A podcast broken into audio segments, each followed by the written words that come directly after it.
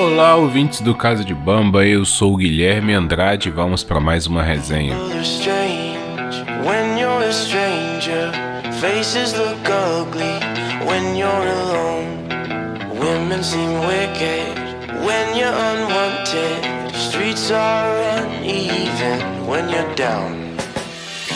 Bom, aproveitando o clima de Halloween, dia 31 de outubro, dia das bruxas, Vamos falar de um filme novo, um filme recém-lançado pela Netflix. Nesse momento de pandemia, todos sabemos que o cinema, apesar de estar retornando, os filmes novos estão sendo lançados nos serviços de streaming. O filme que eu vou falar hoje é Hillby Halloween ou O Halloween do Hillby. Esse filme é protagonizado pelo Adam Sandler. Ele também tem participação no roteiro e na produção do filme.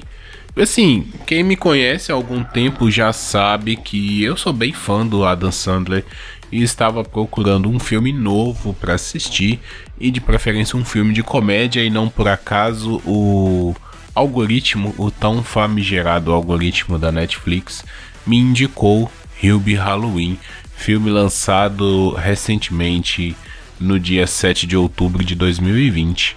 Bom, o filme tem uma premissa bem simples é um filme sobre Halloween. O Adam Sandler é o Hilby, um homem de meia idade ali, pelos seus é, 40 anos ali, né? Mais ou menos, aquele típico personagem do Adam Sandler.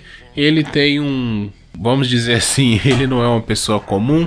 Lá nos Estados Unidos, talvez eles o chamariam de perdedor, o loser, né? Que mora com a mãe, é, é meio zoado na cidade. Uma, a, o filme se passa em Salem, na cidade famosa pelas caças às bruxas.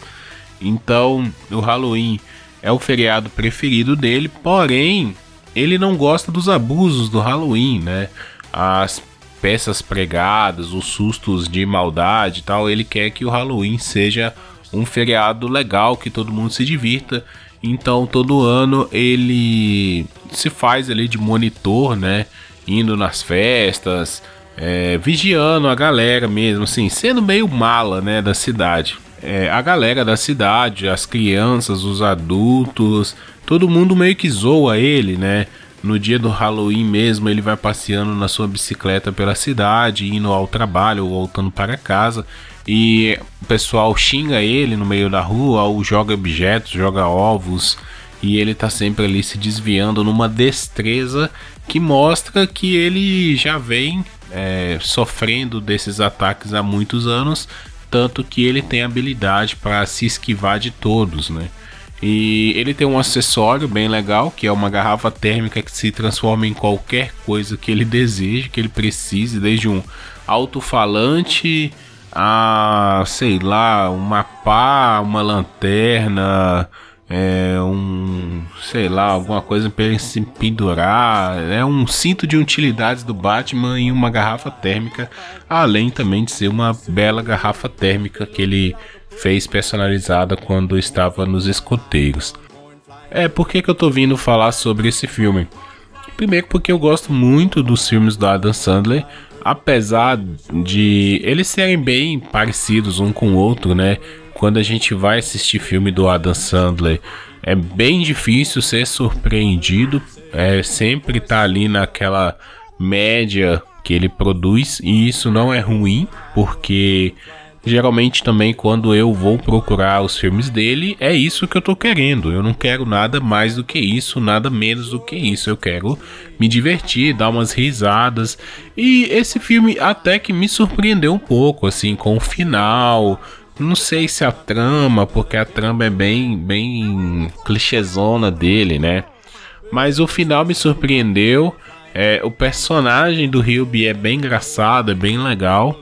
E os atores também que estão no filme, né? Muitos dos atores que estão ali já participam com ele em outros filmes.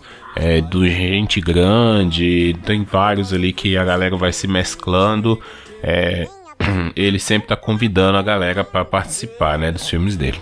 Então, assim, a temática é legal. É o primeiro filme de Halloween que eu acho que o Adam Sandler fez. É uma boa pedida. É um filme que você não vai se decepcionar talvez você se surpreenderá com o final, porque o filme tem um roteiro até legalzinho. É, tem umas piadas meio fora de, de lugar, assim, que tipo, o filme para só pra fazer uma piada, sabe? Mas isso é muito filme do Adam Sandler. Uma coisa que eu tava pensando logo de cara no filme é como o Adam Sandler parece o Didi de Hollywood. O cada vez mais, ainda mais agora que ele está envelhecendo, o, o, os filmes do Adam Sandler estão tendo essa característica meio de trapalhões. Apesar de que o Didi, né, o Renato Aragão, sempre teve a companhia ali dos outros membros do quarteto durante a maioria da, da parte do tempo, né? E quando foi perdendo o, o pessoal ali dos Trapalhões, quando ficou só o Didi mesmo, foi meio que uma decadência, mas é, é bem legal, bem. É aquela coisa, né? A gente também sabe o que esperar de um filme dos Trapalhões. E os filmes da Dan Sandler estão seguindo essa ideia, assim. Antigamente, os filmes mais antigos, ele sempre fazia o papel do cara que pegava a mocinha bonita, né? E ele era meio que o galã, assim, do, do filme, como o Didi também era, porque o Renato Aragão, ele não, não é aquele cara feio, assim, que você fala, nossa, que cara horrível. E o Adam Sandler meio que segue essa coisa. Quando o Didi fica mais velho, ele perde essa característica de galã e passa a fazer os papéis mais de, de vagabundo, vamos dizer assim, sabe? O cara, o malandrilso, ou então o cara meio perdedor também, né? Tem alguns filmes que ele é, sei lá, o zelador, ele tá sempre para baixo ali, né? Ele sempre é, às vezes é humilhado. Eu lembrei muito do filme, inclusive é uma é um filme parecido, né, nessa ideia de, de terror assim, que é o Simão Fantasma Trapalhão, que é bem parecido com esse filme do, do Adam Sandler, se a gente for olhar. Tem o núcleo das crianças, tem o, ele né, meio que se apaixona pela mulher bonita. Então tem essa ideia assim, né? Até alguns personagens são bem parecidos também. E, e, no final ele se dá bem. Essa é uma característica também dos filmes dele. Ele sempre se dá bem no final, assim como o Didi. E o filme tem uma moral. Né? Isso também é legal, assim. Esse filme ele bate muito na tecla do bullying, né? Que as pessoas meio que praticam bullying para descontar suas frustrações em outras pessoas.